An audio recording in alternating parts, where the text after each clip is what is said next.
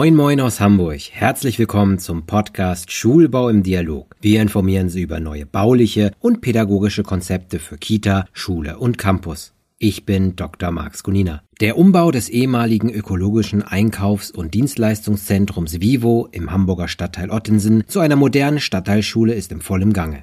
Das Projekt sticht heraus durch seinen Fokus auf Nachhaltigkeit und den maximalen Erhalt des Gebäudebestands. Ich habe mich darüber mit dem projektleitenden Architekten unterhalten, Michael Specht von AGN Leusmann. Hallo und willkommen im Podcast Schulbau im Dialog. Ja, hallo, mein Name ist Michael Specht. Ich bin projektleitender Architekt für das Projekt Stadtteilschule im ehemaligen Ökozentrum Vivo. Herr Specht, können Sie kurz einen Überblick geben über das ehemalige Vivo-Gebäude in Ottensen und wie es zu einer Stadtteilschule wird? Ja, ich versuche das. Also das Vivo 2002 war es ein Wettbewerb, wurde es von Medium-Architekten designt und entworfen, war damals eben schon so gedacht, dass es in vielerlei Hinsicht innovativ war, hinsichtlich Energiekonzept, hinsichtlich Materialauswahl, dann auch die Idee schon damals, dass man Bauteile wiederverwenden kann, indem man sie einfach wieder auseinander bauen kann. Und jetzt sind wir dabei, dass wir da eine Stadtteilschule draus machen können. Und es passt insofern ganz gut, als dass natürlich die tiefen Grundrisse eines Einkaufszentrums sehr viel Möglichkeiten bieten, flexible, pädagogisch wertvolle Räume zu entwickeln. Sie haben jetzt gerade über die Flexibilität gesprochen. Wie muss man sich das vorstellen, wenn dieses Gebäude umgenutzt wird? Wie kann das flexibel werden? Haben Sie da konkrete Beispiele in der Gestaltung? Ja, wir haben, also es ist so, dass der Grundriss, also das Gebäude ist im Prinzip ein U-förmiger Mantelbau und mündet dann nach Osten hin in vier eher fingerartigen Stangenbauten. Und dieser Mantel, also dieser U-förmige Grundriss, der ist so tief und auch in der Ausdehnung so, dass man da hervorragend gut diese sogenannten 500 Quadratmeter Compartments drüber legen kann als Layer. Das hat was mit Brandschutz zu tun. Wir müssen additiv dann Treppenhäuser dazu bauen als zweiten Flucht- und Rettungsweg. Aber diese 500 Quadratmeter Compartments, also nochmal zurück zum Beispiel, wie kann man das flexibel entwickeln, die lassen es zu, auf 500 Quadratmetern sich vollkommen frei zu bewegen, sodass wir wirklich bis auf wenige geschlossene Räume eher Raumstrukturen dort bauen werden. Also heißt, es gibt dann nur Wandscheiben oder Wandwinkel und die dann ergänzt werden durch flexible Bauteile, um sie dann auch mal zu schließen. Das kann auch mal ein Vorhang sein, das kann auch mal irgendwie eine Faltwand sein. Und ansonsten ist es wirklich so, dass es eher so ein Kontinuum ist, also ein Raumkontinuum ist. Das Ganze soll ja unter einem bestimmten Nachhaltigkeitsaspekt entwickelt werden. Stichwort Urban Mining. Wie wollen Sie das machen? Wie wollen Sie Strukturen übernehmen oder Bauteile, um daraus eine Schule zu machen? Ich komme gleich wieder zurück zu dem Grundriss in dem Compartment, weil da an diesem kann man ein gutes Beispiel geben. Aber vielleicht einmal kurz die Kurve zu kriegen. Also das grundsätzliche Konzept ist, dass wir so wenig wie möglich verändern an dem Gebäude. Also wir haben uns das genau angeguckt. Wir haben ein Flächenprogramm. Das Flächenprogramm passt gut. Wir sind etwas zu groß nicht zu groß, etwas zu groß. Und es gibt ein sogenanntes Staffelgeschoss als oberstes Geschoss und dieses Staffelgeschoss ist eben flächentechnisch ein Überhang, ist aber auch im Blick auf die Bausubstanz eher schlecht und nicht sinnvoll zu sanieren. Und hat das Thema, dass es eben, da es ja zurückgestaffelt ist, eben nicht so schön tief ist wie die anderen Geschosse, dass man da eben diese Flexibilität einbauen kann, sondern die ist sehr schmal, so dass wir uns entschieden haben, dieses Geschoss zurückzubauen und unser Fokus jetzt im Sinne des Wiederverwerdens von Materialien Materialien liegt eben in dem Rückbau dieses Staffelgeschosses. Also da gibt es Stahlbauteile, weil das komplett ein Stahlskelettbau ist. Es gibt Trapezbleche, die die Dachdecke jetzt auch schon erzeugt haben. Und so bieten sich diese Bauteile eben an. Und jetzt wieder der Blick zurück auf den Grundriss, weil wir natürlich geguckt haben, auf der einen Seite, was haben wir an Material? Zu den Spezialitäten dieses Wiederverwendens kommen wir gleich ja im Anschluss noch. Aber wir haben erstmal geguckt, was haben wir quantitativ, was haben wir qualitativ an Materialien und dann jetzt zurück auf das Compartment, auf den Grundriss ist, wir haben innerhalb dieser Grundrisse, der pädagogischen Grundrisse in den Schulcompartments, haben wir so eine Art dienende Spange in die Mitte als strukturierendes Element und auch als Orientierungselement. Und dieses, da können wir sehr gut eben Bauteile aus dem Rückbau des Staffelgeschosses, also Profile. Aus den Profilen bauen wir das Grundgerüst. Mit den Trapezblechen beplanken wir das Ganze. Dass es dann so ein mehrschichtiger Aufbau ist, aber da können wir eine ganze Menge von diesem Material hineinbauen und eben weitere Stichwort vorhin genannt, dass wir ja eher nur Wandscheiben bauen und die dann so additiv wieder ergänzt werden und da kann man eben auch wieder Grundgerüste aus alten Stahlprofilen bauen. Wir haben auch ganz viele Türen in dem Haus, weil es ja alles Einzelbüros sind und diese Türen haben wir auch angefangen zu katalogisieren und diese Türen werden wir dann zwischen diese Stahlprofile hängen und haben dann so auch so Art wie so eine Faltwand eben, aber so ein bisschen so wie so Kiemen eigentlich. Ne? Also man kann sie ganz individuell auf und zu machen. Das ist so im Moment das Hauptaugenmerk dann. Einer der schönen Effekte des Gebäudes ist ja, wenn man im Inneren ist, dass man diesen großen offenen Bereich hat, dieser breiten Treppe, die nach oben führt. Was natürlich sofort auffällt, ist das Thema Raumakustik. Wie begegnen Sie diesem? Also das Atrium, das ist in der Tat, also A hat es natürlich diesen super Charme, auf der anderen Seite ist es wirklich herausfordernd, weil es komplett schallharte Flächen sind. Das heißt, irgendwie Dach ist aus Glas, die Wände sind weitestgehend transparent, eben Gläsern bekleidet. Dort werden wir zum einen alle Untersichten der Decken, also wir haben ja diesen Tisch, wo die Treppen, dieser Nierentisch nennen wir den ja, oder haben die auch, die Mediums haben, den, haben das auch früher schon so genannt, alle Deckenuntersichten werden akustisch komplett belegt, dann werden die Brüstungen die ja jetzt zum Teil gläsern sind, die kriegen auch noch eine akustisch wirksame Bekleidung. Und dann werden wir in den freien, großen Raum des Atriums, werden wir so Art Akustikwolken einbauen. Also das heißt, es ist eine Struktur aus Lamellen, sogenannte Buffeln, die sind akustisch wirksam. Und die werden wir wie so große Schirme, kreisförmig, in der Form kreisförmig, eben dort gestaffelt übereinander und in den großen freien Bereich hängen, so dass man dort auch, also das ist ja dann auch jetzt, wenn man so an Nutzungsszenarien Szenarien denkt, der Bereich, wo das Auditorium später sitzt, wenn da eine Theatervorstellung zum Beispiel ist. Insofern passt es genau so, dass man diesen Raum halt auch sehr gut bedämpft. Ich kann noch ganz kurz zu den Compartments. Mhm. Dort ist es eben auch so, diese dienende Spange, die wir in jedem Compartment haben, das haben wir oder beziehungsweise in unsere Partner der Bauphysik, Energom, haben das so als sogenannte Akustikschleuse jetzt tituliert. Also die wird dann auch wirklich mit akustisch wirksamen Platten belegt, so dass es dann auch jetzt nachweislich über Simulationen so ist, dass egal an welcher Stelle eine Schallquelle eingesetzt wird, man immer wieder mindestens ein Viertel der Fläche so bedämpft, ne, der Schall wird gebrochen und geschluckt, dass man dort auch konzentriert arbeiten kann. So, also das ist eigentlich wunderbar, weil es bietet natürlich für jedes Compartment die gleiche Voraussetzung, dass man es sehr flexibel nutzen kann. Jetzt braucht eine Schule natürlich auch Pausenflächen, Freizeitmöglichkeiten, schönes immer Grünflächen. In der Pressekonferenz sprachen Sie darüber, dass auf dem Dach solche Flächen entstehen sollen, auf den Fingern, wie Sie sie nennen.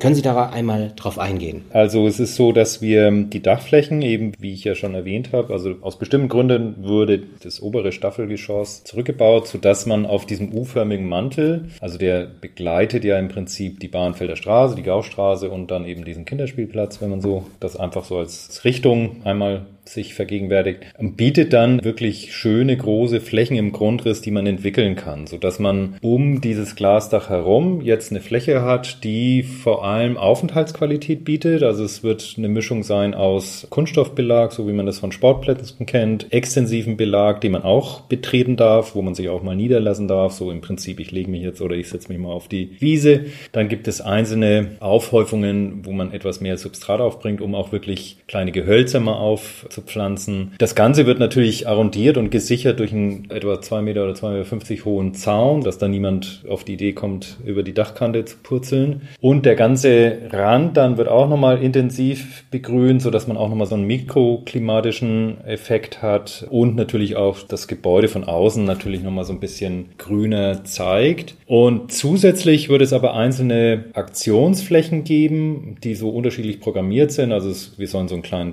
Treppenturm soll es geben Balanciersituationen, obligatorische Tischtennisplatte, Hochbeete will die Schule dann später dort unterbringen und so. Und an den Treppenhausausgängen, die wir ja jetzt im Moment freilegen. Dann gibt es da so sogenannte Pergolen. Da schließt sich wieder der Kreis zum Wiederverwenden der Ressourcen, die wir zurückbauen. Also diese Pergolenkonstruktion wird auch aus bestehenden, zurückgebauten Stahlprofilen gebaut werden. Und die kriegen dann so eine kleine, so auch wieder so eher lamellenförmige Dacheindeckung. Und obendrauf stehen dann Lüftungsgeräte, die werden dann auch noch eingehaust. Aber grundsätzlich geht es bei den Pergolen darum, dass man auch so einen Aufenthaltsbereich als witterungsgeschützt sich aufhalten kann. später. Ne? So wie so Wetterschutzhütten eigentlich. Was man sich sofort natürlich fragt ist, da war vor so etwas nicht, jetzt kommt das drauf, da werden Kinder herumrennen, da sind Sportgeräte, da sind Bepflanzungen. Ich gehe einfach davon aus, die Statik ermöglicht das. Wie kommt das? Wie ist es möglich, das so umzusetzen, ohne die Statik nochmal ausreichend zu verbessern? Da, da, sind wir genau gerade eben. Also wir befinden uns ja im Entwurf, ganz klassisch in der Entwurfsplanung. Das sind die Punkte, die man jetzt gemeinsam mit den Kollegen der Tragwerksplanung betrifft. Die Decke ist gerechnet. Das ist, ist so, dass wir da noch kleine Anpassungen haben. Die Idee, die wir derzeit haben, diese Einhausung mit alten Gläsern, die wir zurückbauen, einzuhausen, das wird wahrscheinlich nicht funktionieren, weil es einfach zu schwer ist, weil es dort Lastkonzentration gibt gibt. Aber da sind wir zuversichtlich. Das Gleiche können wir nämlich auch dann mit Blech machen, was wir zurückbauen. Also da hatten wir schon sozusagen eine Rückfallebene uns überlegt. Ansonsten funktioniert es natürlich, weil wir ja auch Verkehrs- und Konstruktionslast aus dem Staffelgeschoss zurückbauen. Also das in der Fläche funktioniert es. Wie funktioniert die Zusammenarbeit mit der Schulbaubehörde und Schulbau Hamburg? Wie muss man sich das vorstellen, dass sie gemeinsam die Bedürfnisse der SchülerInnen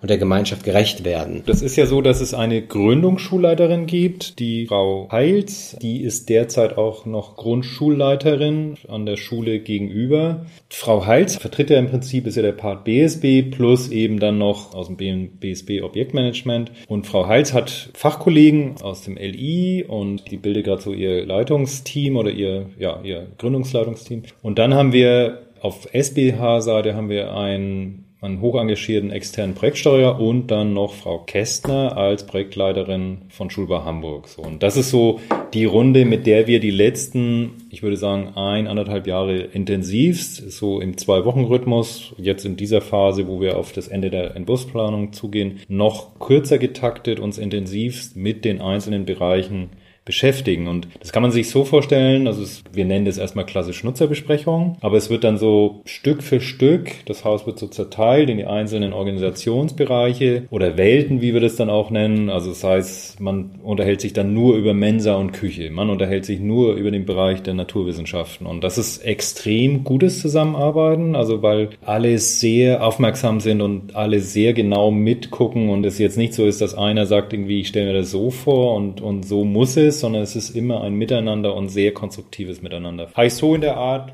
bis jetzt auch noch nicht so oft erlebt und es macht Spaß und ist extrem zielführend. Es gibt ja noch einige Schulen zu bauen in Hamburg. Wenn sich das als die Möglichkeit geht, so etwas umzusetzen, dann ist das doch ein ganz wunderbares Vorbild. Apropos Vorbild, jetzt haben Sie hier einen Ansatz, ein Projekt, wir haben es als Urban Mining tituliert.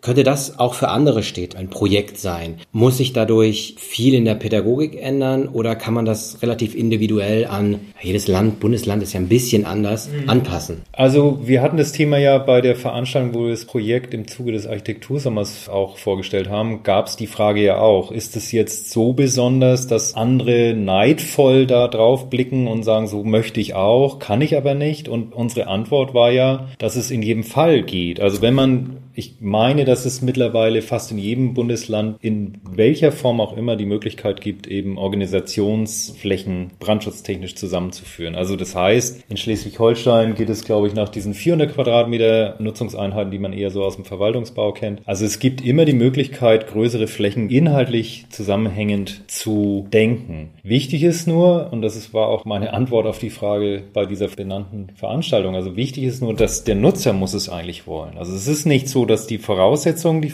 also die Frage nach der Voraussetzung, die, die glaube ich, die Möglichkeit haben alle. Der Nutzer muss es wollen und er muss es leben, weil es bringt ja nichts, wenn man offene, flexible Strukturen baut und hinterher ist der Nutzer vielleicht überfordert oder hat sich eben vorher nicht Gedanken gemacht, wie er das füllt. Das ist, glaube ich, die Zukunft und ich glaube, oder so in meiner, unserer Wahrnehmung im Schulbau generell, ist da ja viel Bewegung und ich meine, dass da auch ganz viele, also Schulen und Schulleitungen diesen Weg beschreiten werden, dass sie eben flexibler arbeiten wollen, und weg von den klassischen Strukturen. Und wir können damit, und wir, also damit meine ich die Planerschaft so, dass wir dann die Möglichkeit haben und das Handwerkszeug, sowas umzusetzen und so Projekte, wie wir sie jetzt, oder dieses Projekt, also das wir jetzt gerade ja auch beplanen, denke, können dann schon auch so Blueprints sein oder so, dass man eben, klar, man guckt nach Dänemark, so was haben die die letzten 10, 20 Jahre gemacht haben. Und es gibt aber trotzdem in Deutschland ja auch schon genug Projekte. Aber dafür ist sowas natürlich, na, so A, pädagogisch flexible Strukturen in der, in dieser Masse und dieser Großmaßstäblichkeit und natürlich gepaart damit, wenn das auch Teil der Frage ist, wie kann man Bestandsgebäude eben dann so nutzen? Und da gibt es ja, es gibt ja so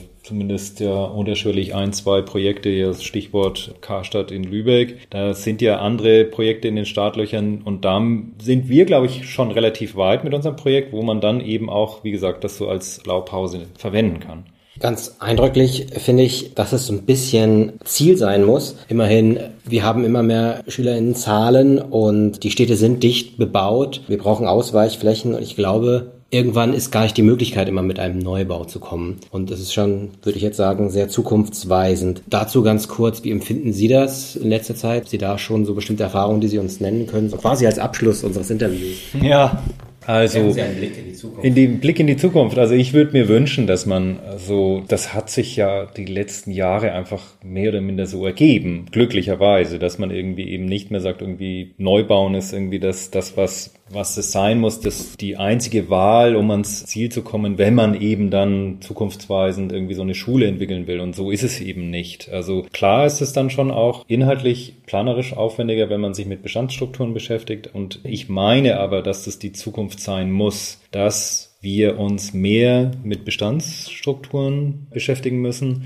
Im Schulbau genauso und vielleicht ist es dann eher auch so, wie wir das ja auch machen, so ein additives Prinzip, dass man, ne, wenn man eine ganz kleinteilige Struktur, die noch älter ist oder wesentlich älter ist als unser Projekt, wo man eben nicht diese Flexibilität hat, weil die Struktur es nicht hergibt, aber dann vielleicht additiv Neubauteile rucksackartig anbaut, wo man eben dann, ob es jetzt eine Mensa ist, ob es jetzt eine Sporthalle ist und dann aber trotzdem, dass man eben nicht alles platt macht und wegschmeißt, sondern dass man sich mit dem, was da ist, wie Herr Sobeck sagt, man muss sich damit beschäftigen, was da ist, dass man, dass das eigentlich so das Ziel ist. Und ich glaube, die Zeichen stehen da schon extrem gut. Also auch so Unternehmen wie Concula, die sich damit jetzt beschäftigen und wie ihr Hub in Berlin da eröffnet haben jetzt letzte Woche, dass das noch dann verstärkt als parallelen Fokus mitgenommen wird, irgendwie, dass man die Materialien, die man eben ausbaut, auch unabhängig, wenn man eben erneuert, dass man eben Materialien trotzdem wiederverwendet. Und das würde ich mir auch wünschen. Und das ist auch das, was uns hier im Büro eben nicht nur beschäftigt, sondern auch, was uns wirklich anfasst und so ein bisschen anzündet und auch so das, das Interesse mehr als weckt. Und